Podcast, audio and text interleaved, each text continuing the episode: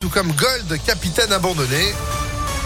La météo, bien sûr, printanière toujours, et puis l'info, Sandrine Ollier, bonjour. Bonjour Phil, bonjour à tous. À la une, le gouvernement a-t-il levé trop brusquement les restrictions face à l'épidémie de Covid? C'est en tout cas l'avis de l'Organisation mondiale de la santé. Et les chiffres, c'est vrai, remontent en flèche. Après la levée des restrictions sanitaires il y a une dizaine de jours, le nombre de cas continue de grimper.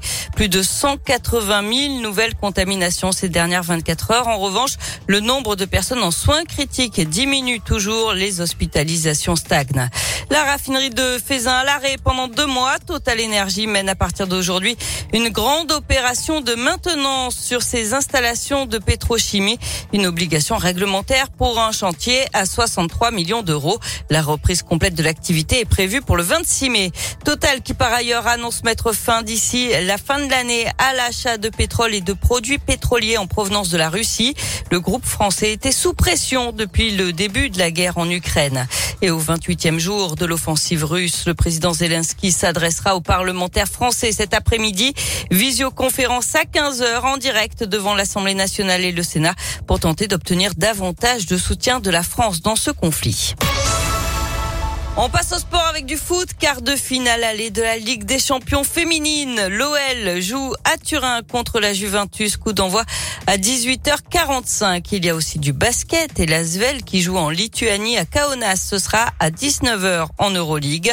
En tennis, un coup dur pour Caroline Garcia. La lyonnaise a abandonné au premier tour du Masters 1000 de Miami cette nuit. Elle est touchée au pied. Elle va pouvoir se soigner avant le début de la saison en terre battue.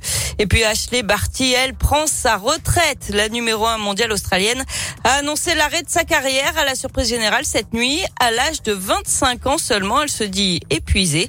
Elle a notamment remporté trois titres du Grand Chelem, dont Roland Garros, c'était en 2019.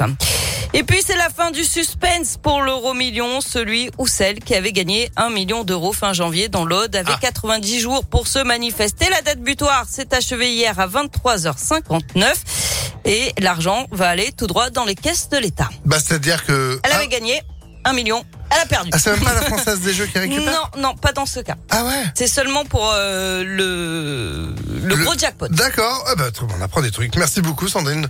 Bon, bah voilà. c'est pas moi, c'est pas vous. Ah, euh, c'est pas moi. Non. Je suis pas passé à côté. Non. Je vérifie dix fois mes tickets. Je comprends. Vous êtes de retour à midi À tout à l'heure. Allez, à tout à l'heure. C'est la météo sur Impact. Et il fait beau.